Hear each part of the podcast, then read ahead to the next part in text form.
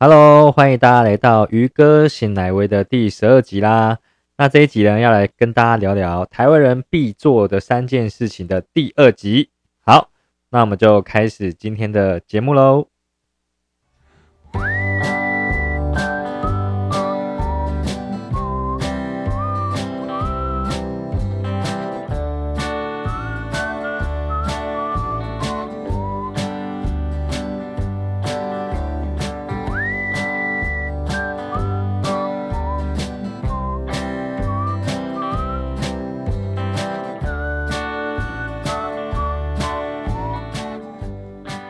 啦，有没有搭配我们这个很慵懒的音乐？有没有节奏放慢的音乐？你就觉得很像要出去玩的感觉，这样子哈。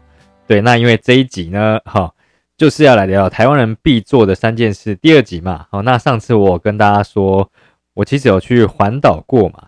那台湾人必做三件事，大家记得哪三件事情吗？第一件事情就是登玉山，好，没错，登玉山。那第二个呢，就是环岛。但是是单车环岛哈，那第三个就是永渡日月潭，那我就做了后面两件事情。那其实我只做一点五件事情啦，因为我没有单车环岛，我是骑机车环岛哈。但是应该也是蛮不错啦，有到处去看看，然后也蛮累的哈。那就跟大家分享环岛的一些有趣的事情，还有环岛玩的一些体悟，跟大家分享这样子哈。那。其实应该也只会录到第二集，因为呢，必做三件事的登玉山我没有做过，所以也没有办法跟大家分享。那可能未来要分享的话，就是其他去世界各地玩玩的经验。然后我我觉得我不会只分享一些单纯的游记，或是一些哪里好玩呐，我会分享我当中的体悟。这个呢，就是比较像我的风格哈。你也可以去学习一下，说，诶，如果你到时候。你有到处玩玩的话，能有哪些有趣的事情？那这些事情呢，又带给我人生上面有什么体悟？好，都可以去思考看看。好，那先跟大家聊聊为什么我要环岛？因为我记得啊，我在呃大学的时候，大家大学时候上通识课，对不对？通识课程呢就五花八门嘛。那我记得呢，我上的一个通识课，它好像叫三创、创业、创意，还有创新吧，好像这是这个通识课的目的。那这通识课呢？就是我那时候在成功大学读嘛，然后他就邀请到各领域啊的一些人才来演讲。我记得哦，因为那时候我快毕业了，我已经是大四下学期了，然后我就听到一个呃非常的呃那当时很年轻呐哈，但我据说现在他也是很有名的一个单车的呃咖啡厅哈，还是单车的旅店的老板，那他叫做 Frog，就是。我我听我朋友都叫挖大哦，如果有在骑单车的，或是有在做这些休闲活动的哦，啊，因为我是平常没有，但那时候呢，他来演讲，他呢就描述了很多他当时候在骑单车环岛的一些心情啊，还有他骑单车环岛的一些呃风景。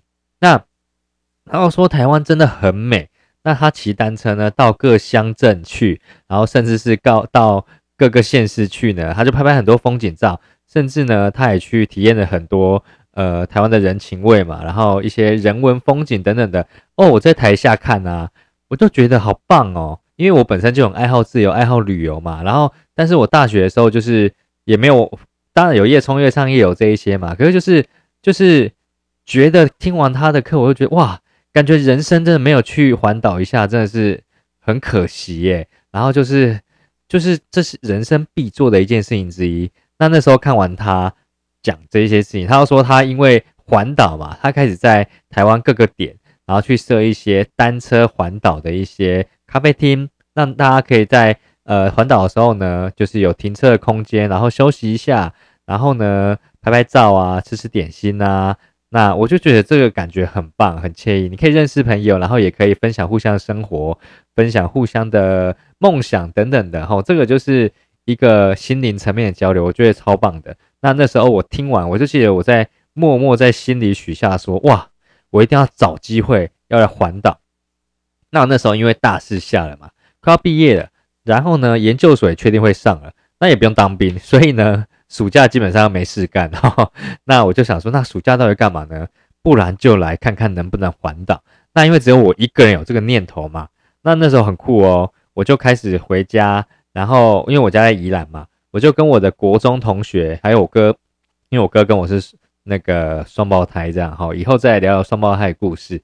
他跟我我跟我双胞胎嘛，那但是因为我哥那时候呢，因为他是从数学系要转到读那个经营管理所，他跳的有一点大，所以呢。他那时候啊，他必须在暑假的时候先修很多课程，不然呢，他研究所会忙到忙到翻掉这样子哈，所以他就那时候没有办法去。那时候哇，本来应该最好揪的哥哥没有去，那怎么办呢？我就想说，好吧，那就找一些死党，国中的死党。那因为他们大家都刚好大学毕业嘛，因为他们跟我不一样，他们是都不读，继不继续读书了，要开始准备就业了。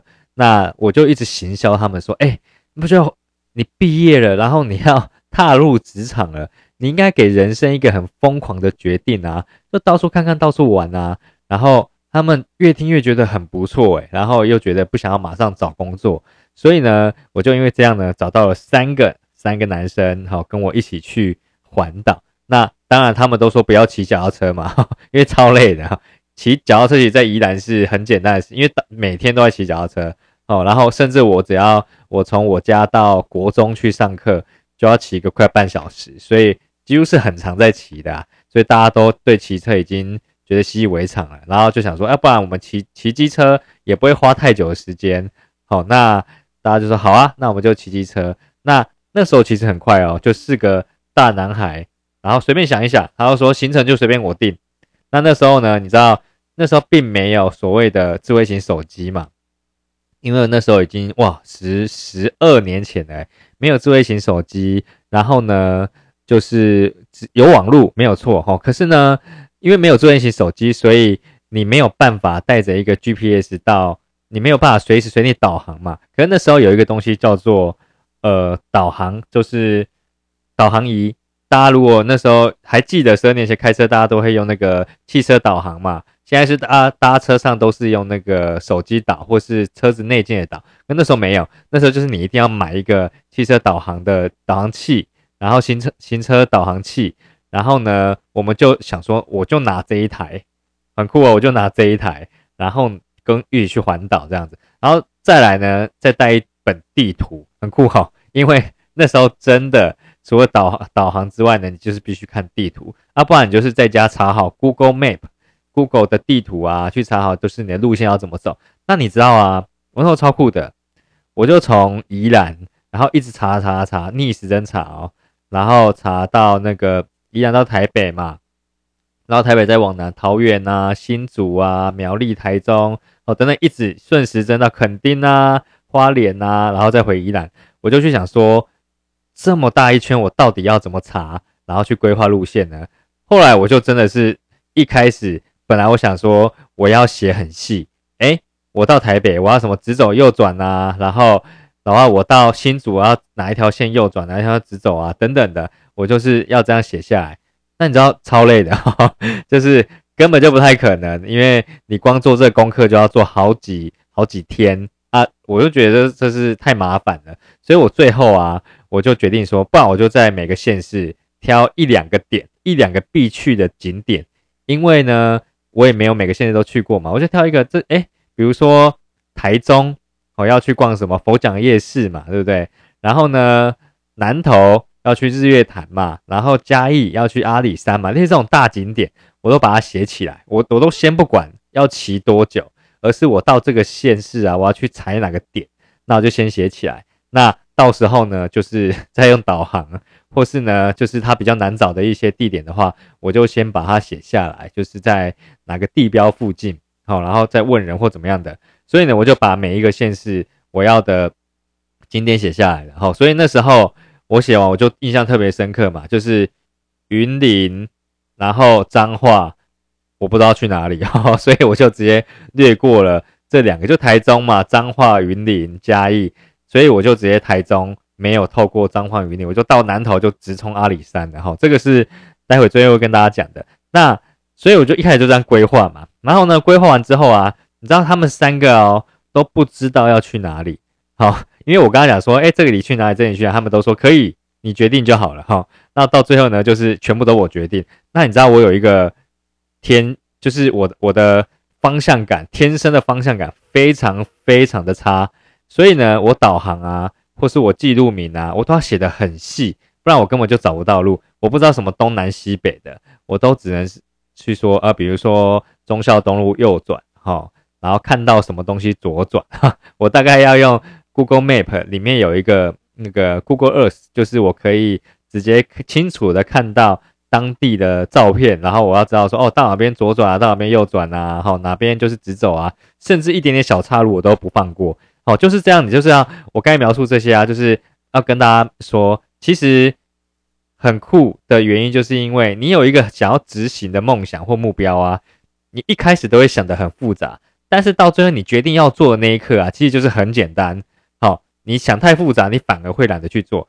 那我呢，就是最后就是每个县市才才两个点，然后我就出发了，好，所以呢，我当时候啊，因为大家学生预算都有限嘛，所以我们还想想了一个东西，就是我们就是带帐篷到处去住，你看超天真的，我们根本不知道有些地方不能搭帐篷哈，就是先想了才去出才去做，所以我们到时候当时就带了一台导航机，好，然后呢两台机车跟一个帐篷就出发喽。超酷的哦！那我们那时候啊，也知道会有暑假会有那个台风季节嘛，然后会有超多超多台风的。但是当时候也没想那么多，因为再延再延，大家就要找工作啦。像我，我可能也要开始去面对一些研究所的呃前面的训练嘛，吼。那所以我们想赶快出发了。那我们就决定说好，不然就来还个一周左右，吼。那我记得啊，我们那时候啊，我真的印象超深刻的。我们大概还了八天，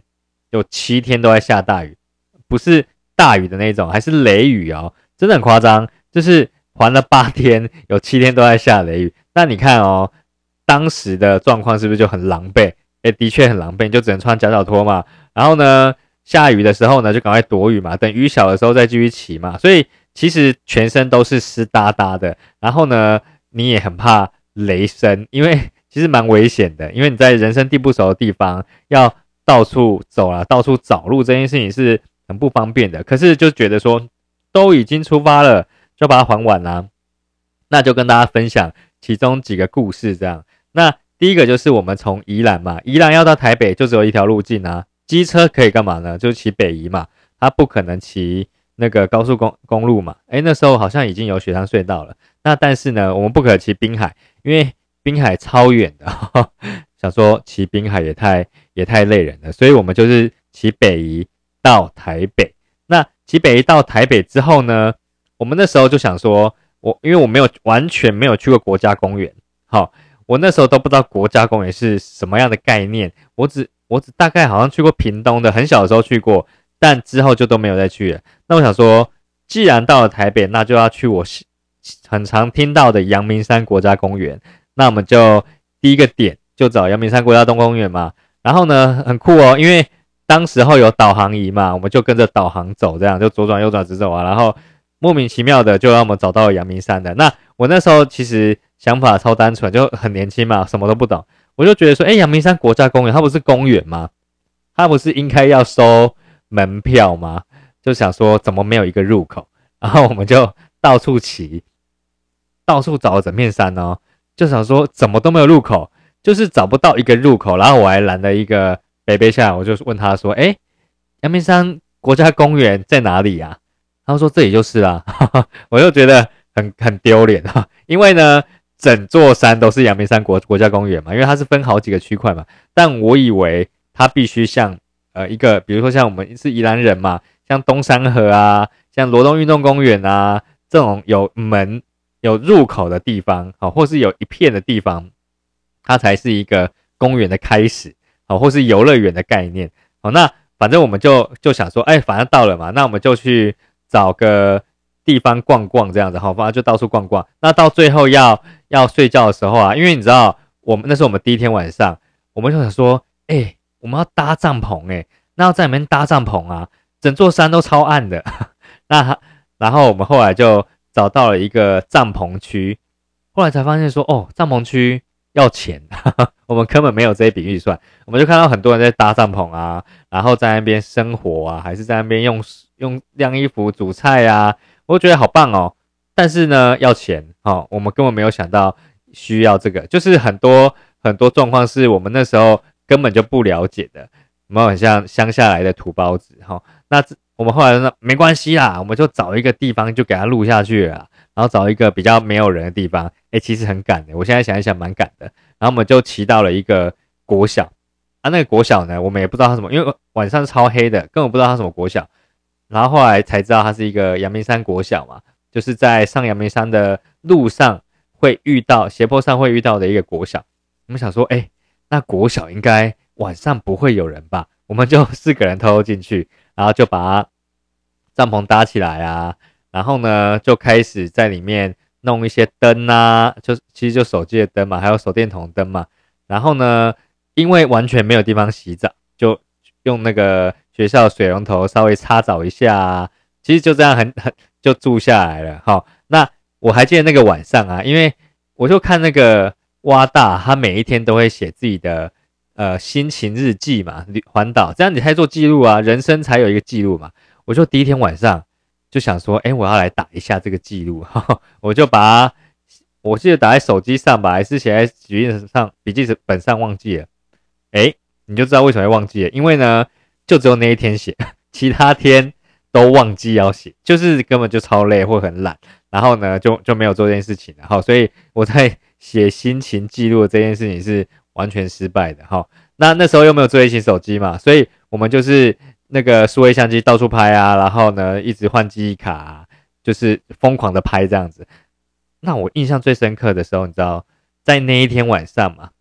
搭就是很快要睡着嘛，我们就记得我们在一个空地把把把那个帐篷搭了起来，然后四个大男孩要挤在一个那种充气室，要打气哦才可以升起来帐篷。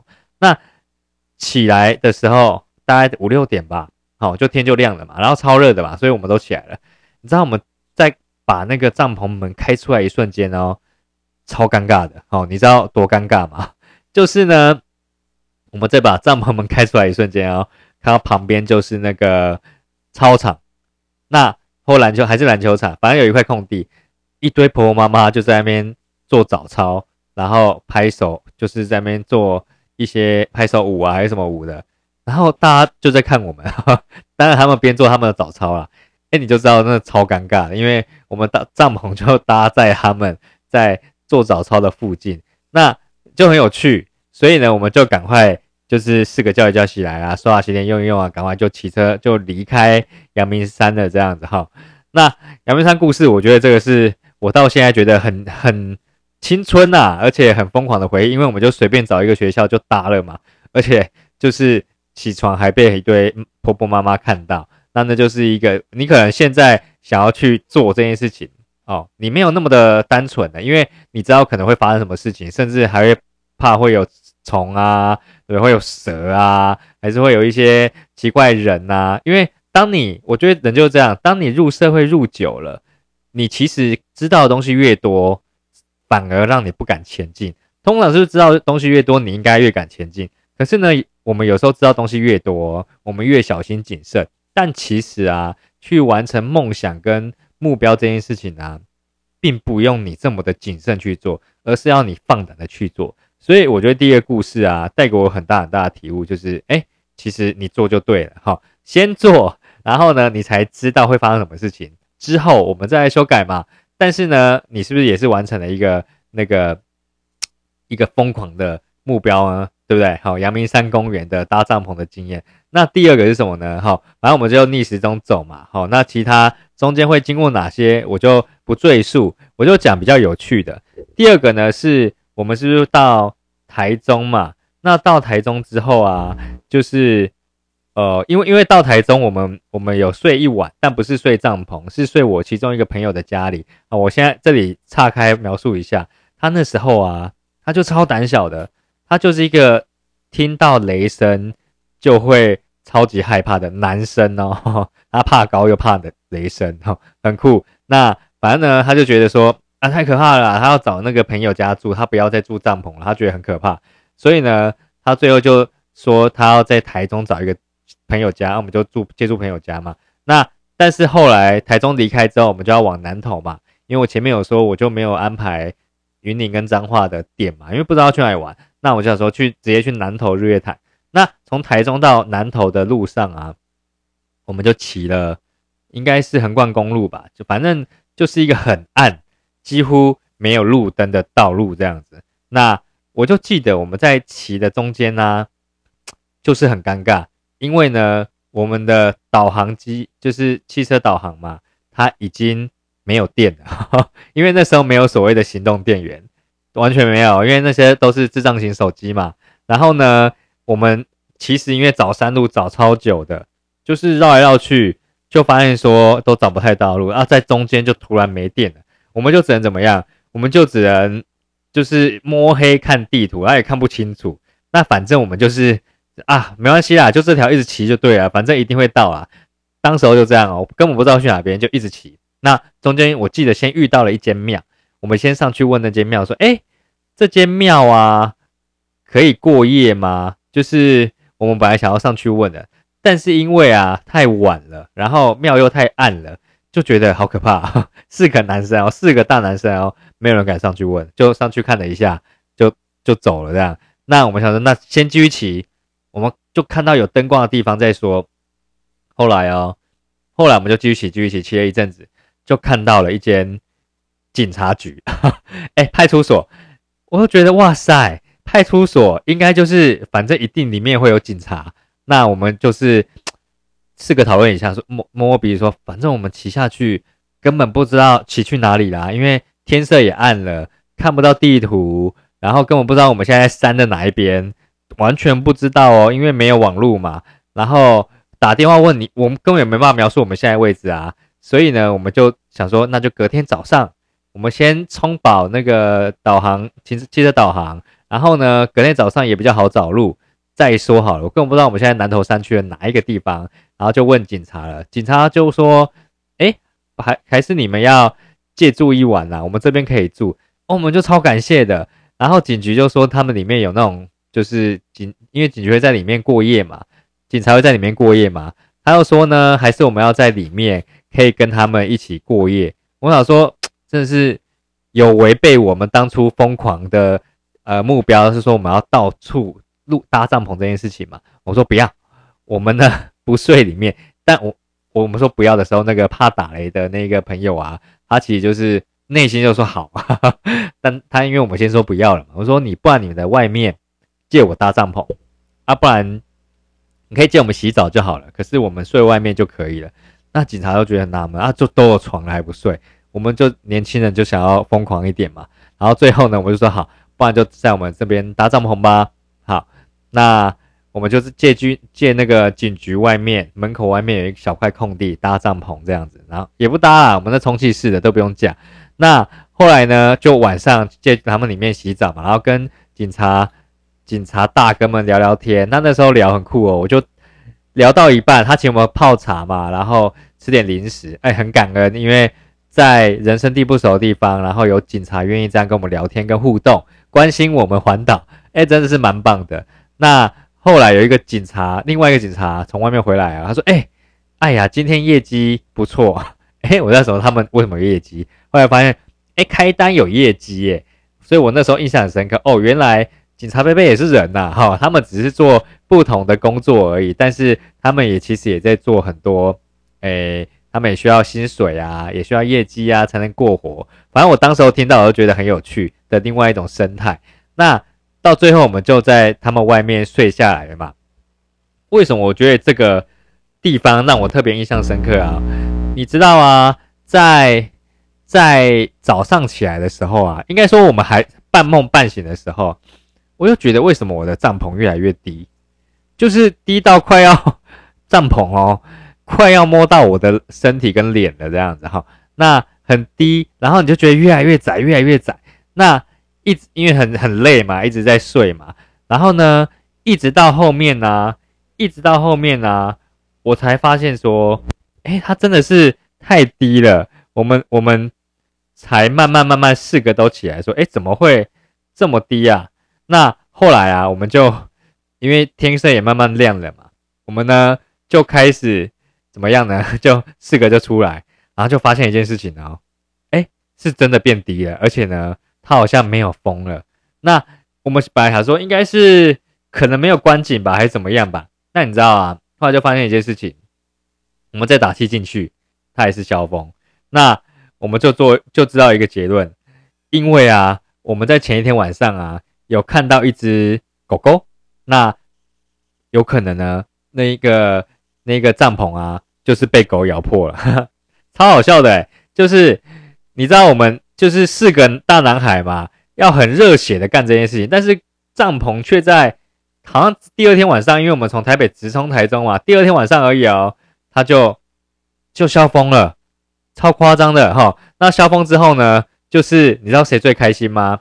就是那个喜欢打雷最开心。他说：“哎啊，怕打雷那个最开心。”他说：“哎，那我们之后啊，我们就找找旅馆，然后或是住亲朋好友家。”我说：“不行啊，住旅馆我们预算完全没有没有那个哎不够。”那他又说：“那不然住亲朋好友家，然后可能几天住旅馆，然后我们算一算，好像只能这样，因为 已经没有风了嘛，你根本没有没有办法住下去啦。所以啊。”就那一天啊，我觉得蛮有趣的啊，就是我们很想要干一个疯狂的事情，就是到警局也是住帐篷，然后呢，却发生这个很好笑的事情。现在想起来就觉得超好笑的。那也了解到，也完成了一个住警局的一个有没有人生里程碑？有没有很有趣？那反正到时候到最后我们要离开警局的时候，也跟警察。大哥们就是照个相啊，留个念啊，那个照片还在我这边，哈，我都觉得这是一个一生难忘的回忆。那这两个故事啊，其实在我环岛里面是觉得我最经典的，其他就是踩点，到处逛逛。那我觉得旅游啊，其实就是可以让我们去得到一些很不同的启发。那在我朋友怕打雷这件事情嘛，所以我们后来就是住旅馆跟亲朋好友家。可是我在一路上啊，其实我觉得最棒最棒，真的是你可以体验到很多。台湾人的人情味，这个是你在节目上跟电影上常听到的嘛？可是你没有去亲身感受啊，你没有去亲身感受那个那个一连串的人情味。那再来就是台湾很美这件事情，你也没有去亲身感受啊。你如果只看照片，其实你没有办法去想象这件事情的。好，那我在路上哦，我们在骑车哦，其实遇到很多我觉得真的在享受人生的人，就是骑自行车的人。你觉得超陡，我机车都快骑不上去的的那种陡坡，却有人在骑脚踏车，诶，那我看到很多骑自行车的人，我都会跟他讲加油，那他们也都跟我们会回我们说谢谢，你就觉得这个人情味真的很棒。那其实啊，这一路环岛以来啊，你就会觉得说，看到台湾很多很多的面相，那很多很多面相之后呢，那个东西其实是你没办法讲出来的，你就是把它摆在你心底面。你的格局啊，跟你的视野啊，其实是会越来越宽阔的。那越来越宽阔之外呢，你就不会觉得说，哎，世界围着我打转。你其实会就像我的我的频道讲的嘛，跳摆脱框架看世界，摆脱框框架看世界，不是用读书的，也不是用想象的，也不是在家里上网的，而是你真的走出门外去体验这个世界，然后去看看这个世界。那先从台湾开始吧。如果你觉得现在疫情期间你没有办法，我应该说大家都没有办法出国嘛，你可以去环岛一下。啊。那我我相信请个七天假，请个五天假，应该对大家来讲都不是太难的事情。那或是说你现在也是在一个呃人生的转捩点，那就去环岛吧，然后让自己可以内心开阔一点。或许你去认识不同的人事物，或是你去听听到不同的故事啊，对你的人生来讲哦。你都会有一丝丝的转机，但是转念，好，那你就有可能会有更多更多启发去做下一步的抉择，这样子哈。那这就是我今天的环岛的故事分享啦。如果你喜欢听我的故事，听我的频道的话，也欢迎你可以订阅，那也欢迎你呢可以帮我分享给你朋友，你需要的朋友，然后呢去分享给他们，然后帮我做个五星的好评，谢谢大家喽。那如果说大家还想要听，更多的故事的话，也都可以留言跟我互动，或是说呢，你有不错的故事的话呢，也都可以 mail 或是留言给我，让我知道，让我们可以在空中交流一下，好，彼此更熟悉一下。那今天就是鱼哥的新来威，谢谢大家，我们下次见喽。